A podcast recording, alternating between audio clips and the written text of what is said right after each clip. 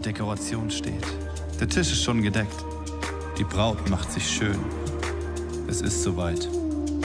Von heute bis ans Ende aller Tage. Eine Hochzeit, die sich auf ewig bewährt. Jesus ist unser Bräutigam. Diese Wahrheit ist kein Randthema, sondern zieht sich von den ersten bis zu den letzten Seiten der Bibel durch.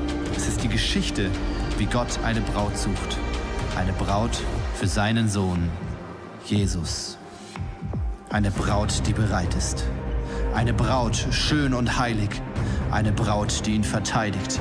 Eine Braut, die stark ist. Eine Braut, die auf ihn wartet. Eine Braut, die ihr Leben nicht geliebt hat bis in den Tod. Die voller Sehnsucht nach ihrem Bräutigam ruft. Komm, Herr Jesus. Komm. Yes, komm.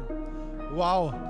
Was, was für eine was, was für ein Teaser, was für eine Serie Romance Warrior. Michi hat uns gerade schon ein bisschen mit reingenommen.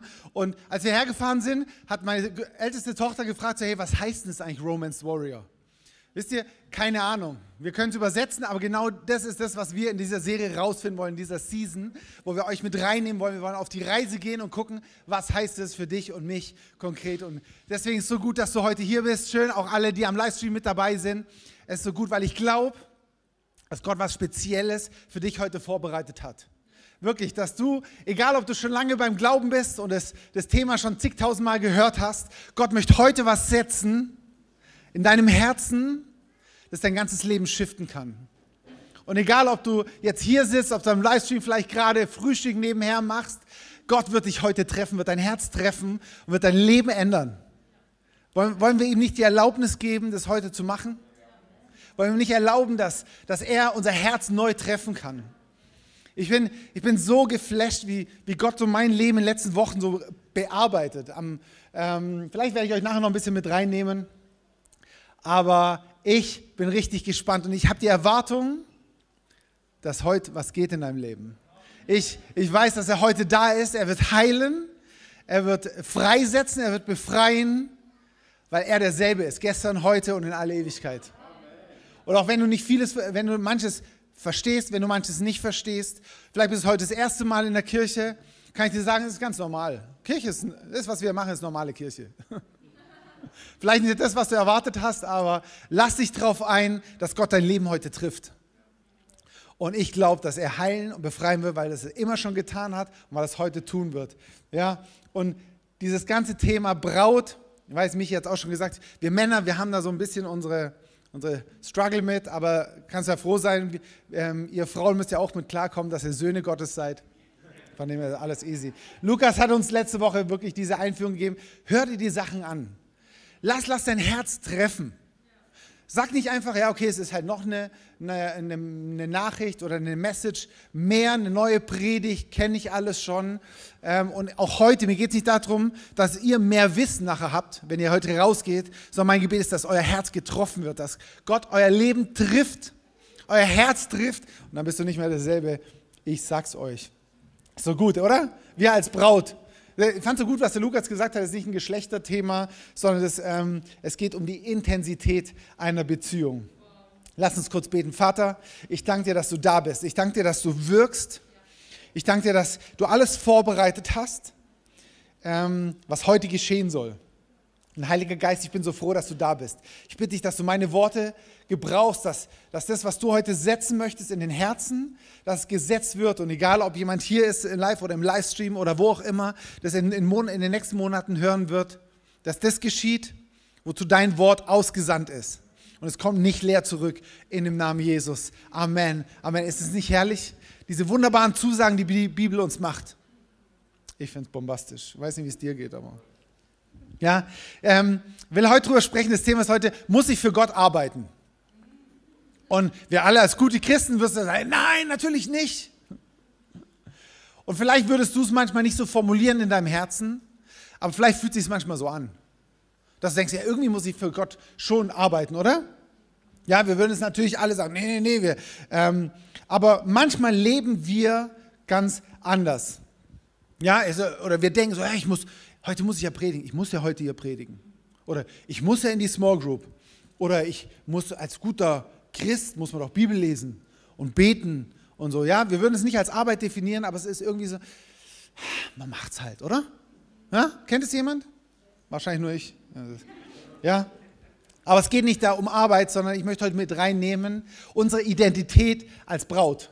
Unsere Identität, wer du und ich bist. Und ich habe euch, also wer wir als Christen sind, wer du als Christ bist, als Sohn und to Tochter Gottes und vor allem, wer wir als Gesamtleib, ja, ich finde das Wort einfach so herrlich, Körper, Gesamtkirche, Gesamtchristenheit sind, darum geht es heute. Und ich habe euch mal ein paar Fotos mitgebracht von meiner Hochzeit, ja, wenn, man Braut, wenn ich an Braut denke, dann denke ich immer, ich habe, heute sind auch ein paar da, die damals live mit dabei waren. Es ist immerhin jetzt schon ähm, über 21 Jahre. Yes. Die haben das live miterlebt. Ja, ähm, die, die Michi, die hat sich ja als Braut schön gemacht, haben wir das erste, erste Foto, ähm, wo, sie, wo sie ankommt. Sie sah einfach atemberaubend aus, wirklich. Sie war so eine wunderschöne Braut. Sie hat sich ja vorbereitet. Im Nachhinein, also abends, als wir dann zu Hause ankamen ähm, und ich raus ähm, ihre Frisur entzurzelt habe, habe ich mir überlegt, wie geht es, so viele Haarnadeln in eine Frisur reinzupacken? Das, ja? Also da kann ich nur annähernd mir vorstellen, was es geheißen hat, die alle da reinzufriemeln. Ja, sie hat sich vorbereitet und, und ich stand als Bräutigam vorne, ähm, habe auf sie gewartet, ja, und ich weiß es noch wie heute, fünf Minuten bevor es losging, ich habe Rotz und Wasser geheult. Ich habe wirklich, ich habe so dermaßen geheult. Wir hatten es jetzt am Freitag in der Academy, hat sich jemand auch daran erinnert, ja, ich weiß es noch ganz genau wie du, das war so süß. Und, ja, ich habe ich hab mich einfach gefreut auf meine Frau, auf meine Braut und alt. Ähm, und ich habe mir nicht überlegt, so, ja Mensch, ähm, jetzt als Ehemann, da hast du ja einige Pflichten und so und jetzt muss ich arbeiten, du musst Geld nach Hause bringen und so, sondern nee, ich habe mich gefreut auf meine Braut, ich habe mich gefreut auf die Ehe, ich habe mich darauf gefreut, wer da kommt. Und manchmal geht es dir vielleicht so, du sitzt heute vielleicht da und fühlst dich ähm, wie so eine Braut mit zerrissenem Brautkleid und du sitzt irgendwo in der Ecke und denkst so, ja, ja, Braut kann ich irgendwie glauben, aber du kommst nicht auf den Bräutigam zugelaufen. Und ich möchte sagen, heute, ich bin heute da, um dir, ja, ihr seht ja, da kam sie, ihr seht die Anspannung in ihren Augen, die Vorfreude. Und du sitzt vielleicht, ja, da habe ich den Schleier gelüftet hier. Und das nächste Foto, da sieht man mal so richtig den ganzen Schleier. Aha. Jetzt wisst ihr, wo Hollywood es her hat. ähm, ja, und vielleicht kommst du dir vor, aber dass du in so einem Brautkleid sitzt und du weißt vielleicht, was Jesus für dich gemacht hat, aber du sitzt wie in der Ecke und hoffst nur, dass er dich halt irgendwie wieder annimmt. Aber ich bin heute hier, um dir zu sagen, du bist immer noch diese Braut und du hast ein schönes weißes Kleid an. Und du bist da, weil der Bräutigam auf dich wartet. Da gehen wir heute mit rein, oder? Ist es gut? Wisst ihr, wenn wir, wenn wir verstehen, wenn wir anfangen, wenn wir eine Offenbarung darüber bekommen, dass Jesus auf, sich auf uns freut, dass er eine Sehnsucht hat nach dir. Sag mal, Jesus hat eine Sehnsucht nach mir. Jesus hat eine Sehnsucht nach mir. Wenn wir das, dann ändert das alles. Und deswegen gehen wir in diese Season rein. Und ich freue mich ultramäßig drauf. Im 1. Johannes 4, 18, 19 lesen wir, wo die Liebe regiert, hat die Angst keinen Platz. Gottes vollkommene Liebe vertreibt jede Angst. Angst hat man nämlich dann, wenn man mit einer Strafe rechnen muss. Wer sich also noch vor Gottes Gericht fürchtet, bei dem ist die Liebe noch nicht zum vollen Durchbruch gekommen. Der tiefste Grund für unsere Zuversicht liegt in Gottes Liebe zu uns. Wir lieben, weil er uns zu lieb, äh, zuerst geliebt hat. deswegen ist mein erster Punkt, Gott ist Liebe. Das habe ich mir erwartet, dass jetzt kein Wow kommt. Ja, also Stefan, wow, das sind ja meine News hier. habe ich ja noch nie gehört. Wisst ihr, ähm, Gottes Liebe ist so random geworden, so banal, so flach. Ist kein besonderes Nugget. Ist nicht das, wenn du das auf Instagram postet, dass jeder sagt, oh, habe ich ja noch nie gehört. Aber ich habe ganz bewusst diesen ersten Punkt genauso genannt, Gott ist Liebe, weil wenn wir das nicht verstehen, dass Gott Liebe ist und dass es nicht eins von 150 anderen Attributen ist, das er hat, sondern dass er Liebe ist. Er ist Liebe. Das ist, wisst ihr, das ist die tiefste Offenbarung von Gott, die wir haben können. Es ist nicht was so, so, ja, das hat man halt, wenn man sich frisch bekehrt und so, dann kriegt man halt gesagt, Gott ist Liebe und so, und so. sondern das ist die tiefste Offenbarung, die tiefste Erkenntnis, die wir überhaupt über Gott bekommen können. Es ist nicht ein Randthema, sondern alles, wenn wir das erkennen, dass Gott Liebe ist und dass alles, was er tut, aus Liebe geschieht, dass es für Liebe geschieht und dass es durch Liebe geschieht. Dann kriegen wir eine andere Sicht, einen anderen Blick auf das, was er tut. Dann verstehen wir plötzlich annähernd, warum Dinge passieren, warum er manche andere Attribute auch hat. Okay? Das ist die tiefste. Und er, hier lesen wir, er hat uns zuerst geliebt. Weil wisst ihr, er ist immer der, der Dinge als erstes tut. Er, der Ewige, der immer war, der immer sein wird, er hat Dinge immer zuerst gemacht. Ja, nicht wir haben irgendwie gesagt, so Gott, jetzt, jetzt, ähm, ich habe von dir gehört und jetzt, jetzt gebe ich mein Leben mal dir. Und jetzt komme ich, wow, jetzt entscheide ich mich für Jesus. Jetzt liebe ich dich. Und Gott sagt, wow, ist mega beeindruckt. Nee, er hat dich zuerst geliebt. Er hat uns zuerst geliebt. Da, als wir noch nichts von ihm wissen wollten, als wir noch seine Feinde waren, sagt die Bibel, er hat uns zuerst geliebt. Weil alles, was wir tun, ist eine Reaktion auf das, was er bereits getan hat. Und eine Reaktion auf das, wer er ist. Das, was wir tun, ist eine, ist, ist eine Reaktion nicht nur auf das, was er tut, sondern auf das, wer er ist. Unsere Liebe ist eine Reaktion auf seine Liebe, auf sein Wesen, auf das, was er ist. Wisst ihr, wir, wir wissen manchmal Reaktion, Aktion, Reaktion kennt ihr, ja? Jemand macht was oder aktion, ähm, aktioniert gegenüber dich. Ihr wisst, was ich meine? Ja, und wir reagieren drauf. Ja, ich, habe, ich, ich muss ja reagieren, weil derjenige das mir angetan hat. Und deswegen reagiere ich drauf. Aber wisst ihr, genau, das ist, genau darum geht es nicht bei Gott. Es ist nicht, das, was wir tun, ist nicht eine Reaktion auf das, was er tut, sondern was er ist, auf sein Wesen. Ja? Kannst du dir aufschreiben. Eine, unsere Reaktion ist auf sein Wesen. Ich möchte dich übrigens sehr ermutigen, ähm, schreib Dinge mit. Ich sage das in Freiburg unseren, ähm, in der Church immer wieder. Und zwar nicht alles. Du musst dir nicht die ganze Predigt mitschreiben. Das, was ich sage, ist nicht so wichtig. Aber wenn irgendwas kommt, wo du merkst, so, boom, das trifft mich. Das spricht jetzt wie Gott zu mir, dann schreib dir das auf, weil das ist wichtig. Wir sind manchmal so, denken, ah ja, ähm, ja, das kann ich mir schon merken. Nee, kannst du nicht. Okay? Du musst dir nicht die ganze Predigt mitschreiben, aber wenn du merkst, bumm, da hat Gott geredet, dann schreibst du auf. Okay? Also unsere Reaktion ist auf sein Wesen. Zweite, ähm, mein zweiter Punkt ist, Gott ruft uns nicht für eine spezielle Arbeit. Ist das eine gute Nachricht?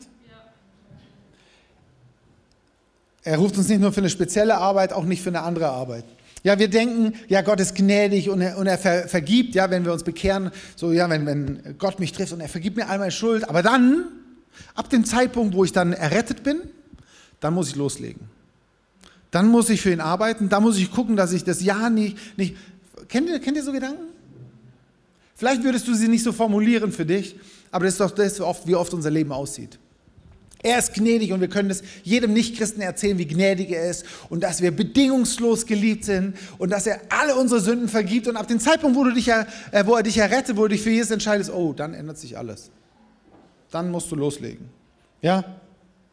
Ähm, wisst ihr, aber ich kann dir sagen, er hat dich nicht rausgerissen aus deinem alten Leben. Er hat dich nicht rausgerissen, wie die Bibel sagt, aus dem Machtbereich der Finsternis und hineinversetzt in das Königreich seiner Liebe. Er hat dich nicht rausgerissen und dein Leben verändert, damit er mehr Arbeiter im Himmel hat. Ist nicht eine gute Nachricht? Er hat Trill, Trilliarden von Engeln. Er braucht dich und mich braucht er nicht als Arbeiter. Oder? Ist nicht eine gute Nachricht? Sondern ähm, er will eine Braut, er will ein Gegenüber, er will einen Liebhaber. Ja, er ist ein Liebhaber. Und, und wisst ihr, das wollte er schon immer. Ist nicht irgendwie eine neue Theologie oder ein neues Thema oder weil wir das jetzt halt gerade so haben, sondern das ist sein Ansinnen von Anbeginn der Welt. Lukas hat uns, wie gesagt, da letzte Woche mit reingenommen, deswegen hör dir das nochmal an. Das ist sein Wesen, das ist sein Wesen. Er will Beziehung. Ich weiß nicht, ob es angekommen ist. Er will Beziehung. Ist nicht random, ist nicht, ja, ja, klar, Gott, Beziehung, äh, kenne ich schon. Stefan, erzähl mir was Neues. Das ist eine tiefe Offenbarung. Gott hat uns nicht gerufen, um für ihn zu arbeiten, sondern für ihn da zu sein. Gott hat dich nicht gerufen, damit du irgendwas für ihn tust, sondern für ihn da zu sein. Für ihn da zu sein. Ruf dir das in Erinnerung, wenn du das nächste Mal denkst, oh scheiße, soll ich Bibel lesen? Muss ich Bibel lesen? Muss ich jetzt das und das tun? Muss ich in die Kirche gehen? Muss ich jetzt mehr beten? Muss ich jetzt evangelisieren? Nee, Gott hat dich gerufen, um für ihn da zu sein. Deswegen ist es gut, dort zu sein, wo er ist. Ich will dort sein, wo er ist. Deswegen will ich nicht woanders sein. Siehst du dich als Arbeiter oder siehst du dich als Braut? Vielleicht denkst du, ja, ich bin die Braut und, und du, du bist so eine Braut im Brautkleid, aber du bist eher so ein Schaffer. Ja, so eine Braut, die auf der Baustelle ackert. Ja, ich bin schon irgendwie Braut. Es passt nicht. Passt nicht, oder? Komisches. Weil wisst ihr, du merkst es, weil dein, mein Verständnis und meine Verbindung mit dem Wesen Gottes bestimmt die Art, wie ich seinen Ruf verstehe.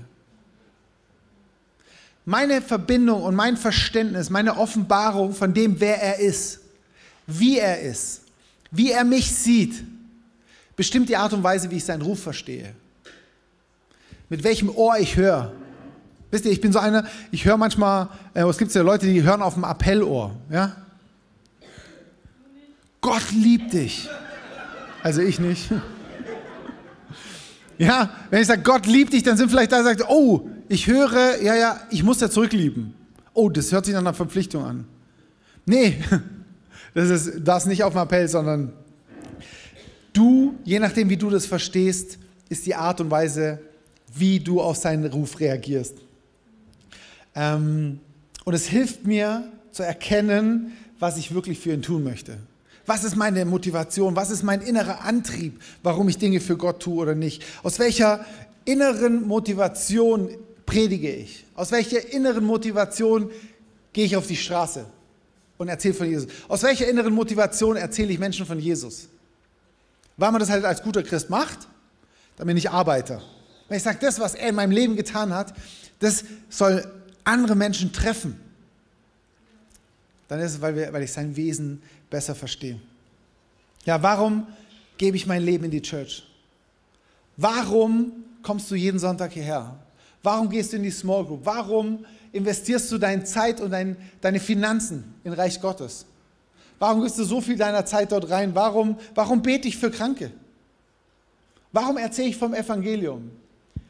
Was ist, was ist da meine Motivation? Warum, warum bete ich in Sprachen? Paulus sagt es so wunderbar. Wenn ich das alles mache, aber keine Liebe habe, dann ist alles nur eine tönernde Schelle.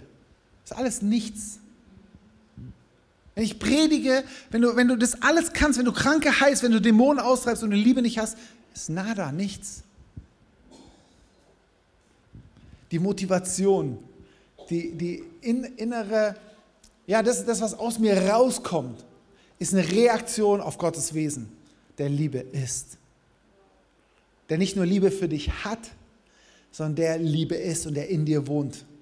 Und wenn er in mir wohnt, dann kann ich Dinge ganz anders sehen, ganz anders raus entscheiden. Ja, 1. Korinther 13, ich sag's, lese mal vor. Wenn ich in den unterschiedlichsten Sprachen der Welt, ja sogar in der Sprache der Engel reden kann, aber ich habe keine Liebe, so bin ich wie ein dröhnender Gong und ein lärmendes Becken. Wenn ich in Gottes Auftrag prophetisch reden kann, in Gottes Auftrag, prophetisch reden kann, alle Geheimnisse Gottes weiß, seine Gedanken erkennen kann, seinen Glauben habe, wer will das?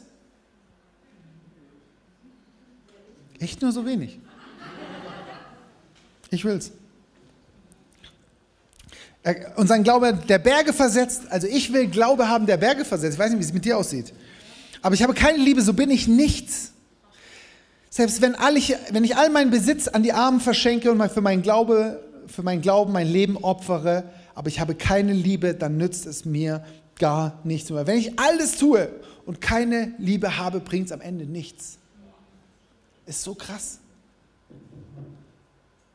Ich kann nicht erzählen, irgendwann mal im Himmel sagt, Gott, ich habe 468.000 Mal gepredigt, da waren 387.000 Bekehrungen und Dämonen habe ich ausgetrieben, wenn ich es nicht aus Liebe tue. Wenn ich es nicht aus Liebe mache, ist alles nichts. Gott will nicht deine Arbeit.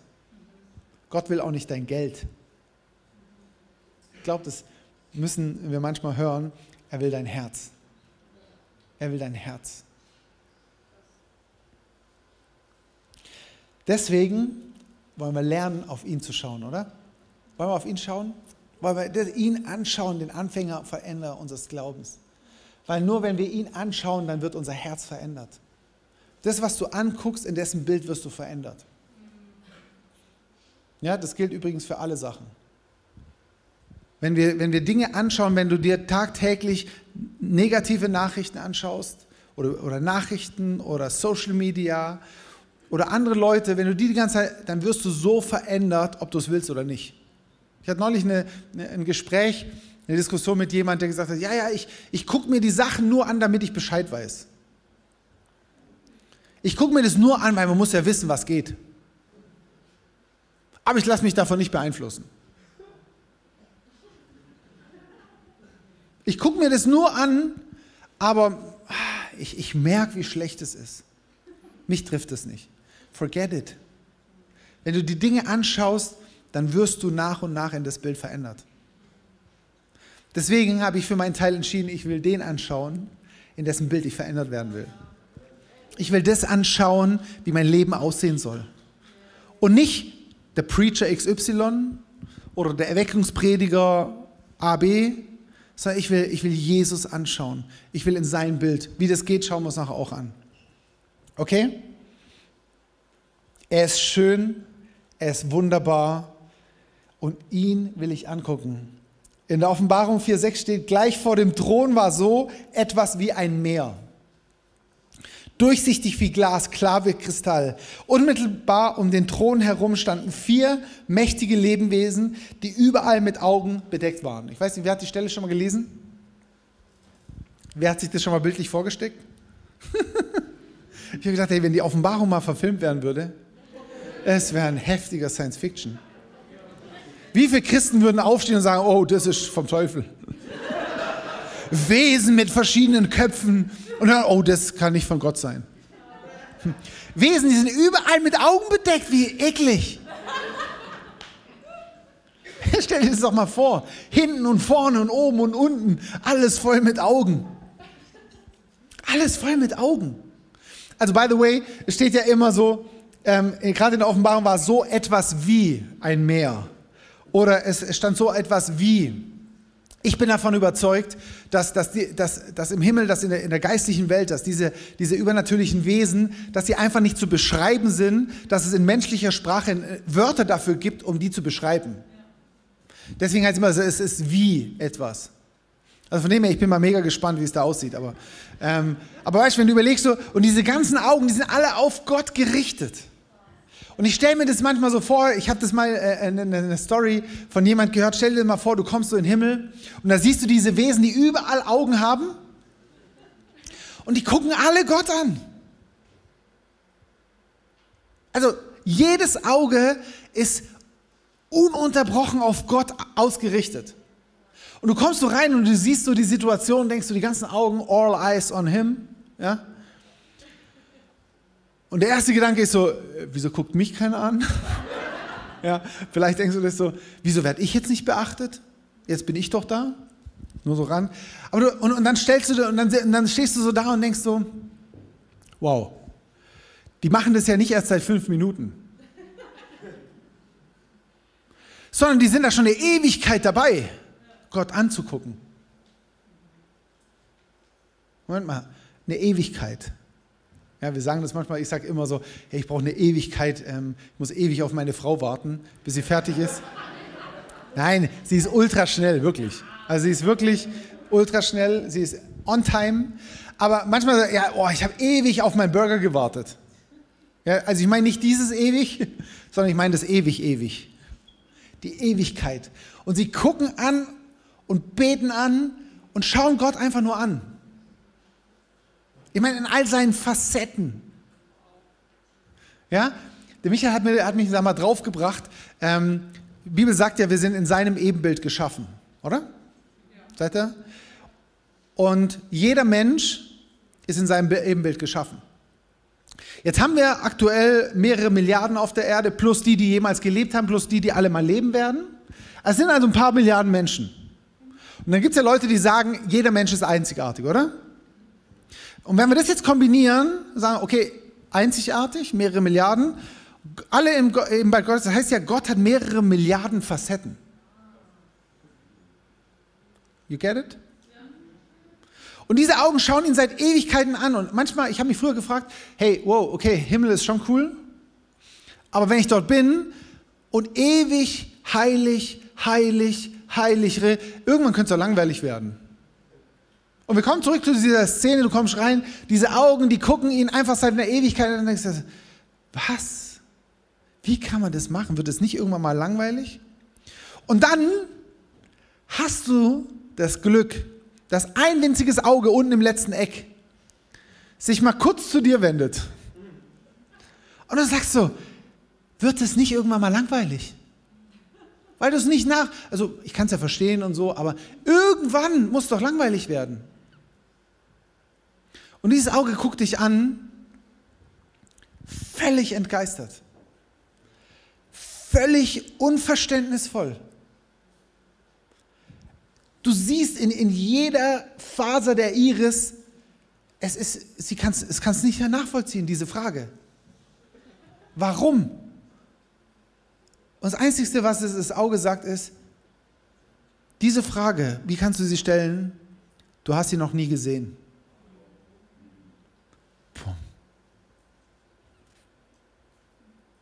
Weil du ihn noch nie gesehen hast, stellst du die Frage. Und das hat mein Leben so getroffen.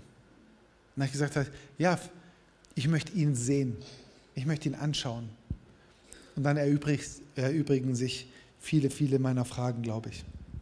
Und es war am, am Freitag haben wir immer Academy, Schwarzwald-Bodensee Academy, SWW. Und diesen, diesen Freitag hat der Lukas uns mit reingenommen über ein paar sehr interessante Bibelstellen, über wie es in der geistlichen Welt aus, aussieht. Und, und er war fertig und ich habe mir das so vorgestellt, und ich, ähm, ich saß da hinten und plötzlich hat es mich wie, wie so eine, in so einer Wucht in mein Herz getroffen, die Gegenwart Gottes, dass ich, dass ich nicht mehr stehen konnte und einfach geheult habe. Und die anderen sind zur Mittagspause, ich wollte eigentlich auch was essen. Und ich, ich saß einfach da, habe mich dann irgendwann hinknien müssen und habe nur Rotz und Wasser geheult, weil es mich mit so einer Wucht getroffen hat, wie schön Gott ist wie gut Gott ist.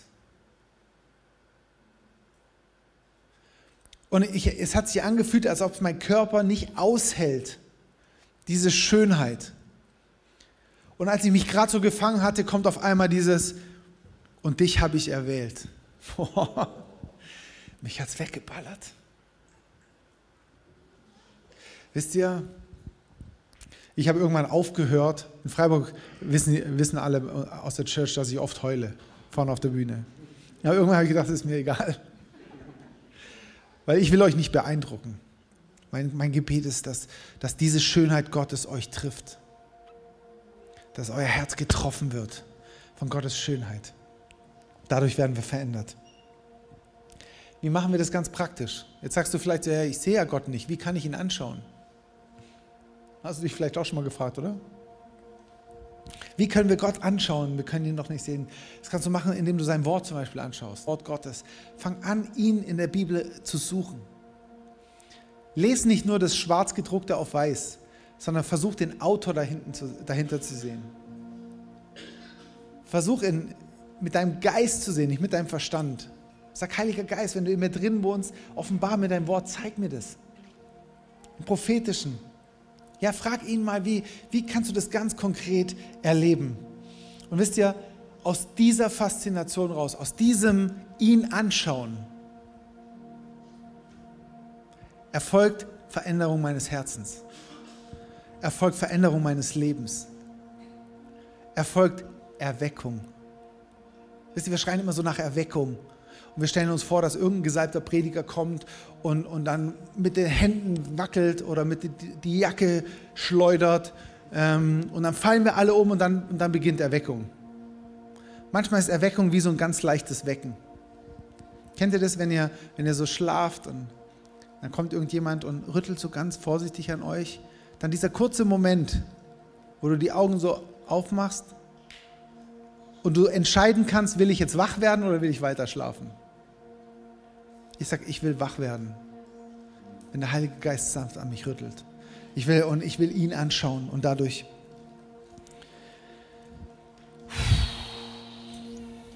Weil wisst ihr, wenn wir ihn anschauen, das kommt durch die Offenbarung, wie sehr er sich nach uns sehnt.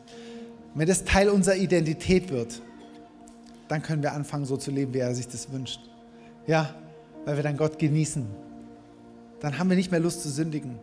Dann haben wir nicht mehr Lust, irgendwas anderes zu machen. Sondern wenn wir ihn schauen, dann kommt ähm, Erneuerung. Dann gehen wir nicht so schnell auf, wenn Herausforderungen kommen. Jetzt denkst du vielleicht, ey, wow, cool, jetzt weiß ich, ich muss nicht für ihn arbeiten. Yes. Die Frage ist, wie definierst du Arbeit? Was, wie definierst du deinen Dienst in der Church? Menschen von Jesus zu erzählen, Small Group, you name it. Wie definierst du deine Arbeit? Aber wisst ihr, Arbeit für Gott ist das, was überfließt, wenn wir ganz in dem aufgehen, was er ist, Liebe. Das, was überfließt, das ist das, was wir für ihn tun. Wisst ihr, mein, mein Invest meine Arbeit. Mein Invest ist das, was ich zu dieser Beziehung beitrage und es spiegelt wieder, wie ich mich mit dem Wesen Gottes investiere, ähm, identifiziere. Mein Invest ist das, was ich zu der Beziehung beitrage. Und es spiegelt wieder, wie ich mich mit dem Wesen Gottes identifiziere. Wenn ich ihn sehe, dann investiere ich das gern. Und dann wird es zum natürlichen Teil meines Lebens. Und dann gebe ich nicht meine Arbeitszeit, in die Kirche, dann gebe ich nicht meine Arbeitskraft, dann gebe ich nicht mein Geld, dann gebe ich nicht Teil meiner Zeit, sondern dann gebe ich mein Leben. Ich habe gesagt, Gott, ich will, nicht, ich will nicht meine Arbeitskraft, meine Power, mein Wissen, mein Verständnis, mein, sondern ich will mein Leben reingeben.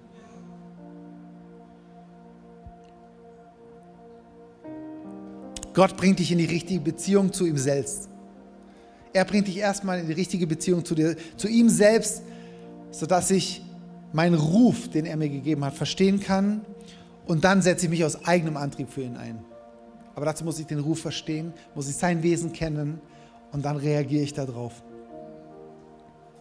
Weil wenn du diesen Ruf gehört hast, dann setzt du dich für ihn ein, weil du gar nicht anders kannst, als darauf zu reagieren.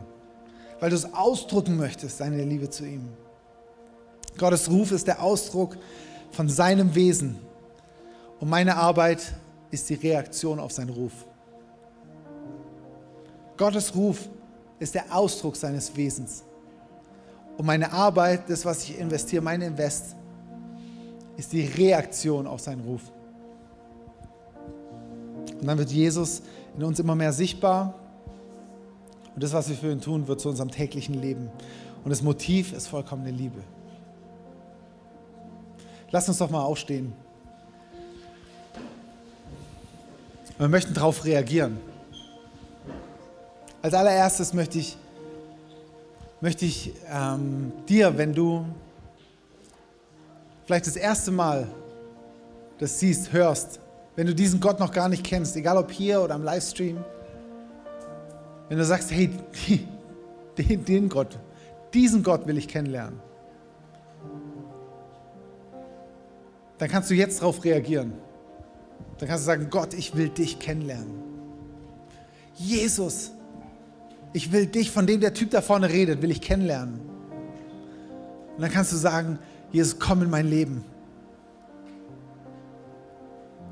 Weißt du, ähm, wir haben so diese, diese vier Symbole. Das erste ist das Herz, Gott liebt dich.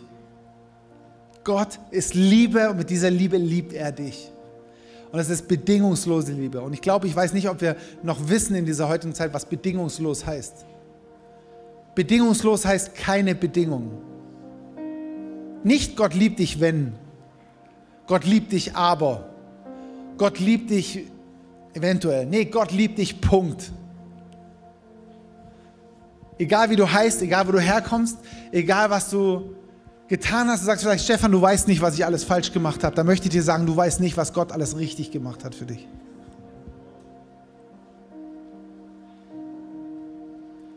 Und das zweite Symbol, diese Weggabelung, ist, ist dort, dort, wo wir nicht auf dem laufen, was Gott für, für dich hat, wo du nicht an dieses Ziel kommst, das Gott für dein Leben hatte, sondern abgedriftet bist. Das nennt die Bibel Sünde. Sünde ist Zielverfehlung. Ist nichts Moralisches, sondern ist Zielverfehlung. Und es wäre dramatisch, wenn Jesus nicht gekommen wäre. Und das ist das Kreuz. Er hat bezahlt. Er ist gekommen, um das wiederherzustellen, was Gott sich ursprünglich mit deinem Leben vorgestellt hat. Und das ist unsere Hoffnung. Deswegen, er hat uns rausgerissen und hineinversetzt in sein wunderbares Königreich. Du kommst in ein Königreich. Ist nicht, wenn du dein Leben Jesus gibst, dann unterstellst du dich einem König. Auch wir Christen, haben wir das, haben wir das gecatcht? Du, wenn du mit dem Jesus unterwegs bist, dann gehörst du einem König. Keine Demokratie. Dein König sagt dir, was du zu tun hast. Dein König sagt dir, wo du dein Geld hingibst. Dein König sagt dir, wie du deine Zeit verbringst. Dein König sagt dir, was du tun und lassen sollst. Und dann hat er dir noch einen kleinen Spielraum gegeben, wo du selber entscheiden kannst. Jetzt sagst du, aber was haben wir gerade gehört? Er ist Liebe. Alles, was er tut, ist für Liebe, ist durch Liebe und auf Liebe hin. Ist es nicht gut, sich so einem König unterzuordnen? Ist es nicht gut und vertrauensvoll, sich so einem König hinzugeben? Und wenn du das möchtest, entweder zum ersten Mal oder vielleicht nochmal neu, dann kannst du sagen, jetzt Jesus, ich reagiere jetzt auf deinen Ruf. Und lass uns das doch zusammen beten, sagen, Jesus, ich reagiere heute auf den Ruf. Ich habe erkannt, dass du Liebe bist. Und ich möchte darauf reagieren. Ich gebe dir mein Leben mit allem, was ich habe, was ich bin, was ich habe, was ich tue. Bestimm du ab heute komplett über mein Leben, über meine Finanzen, über meine Zeit. Merkt ihr, das Gebet wird immer leiser. Es ist gut, wenn du darüber nachdenkst. Es ist gut, dass du es bewusst betest. Aber Jesus, ich vertraue dir, weil du Liebe bist. Gott, ich vertraue dir, weil du Liebe bist. Yes. Danke, Jesus.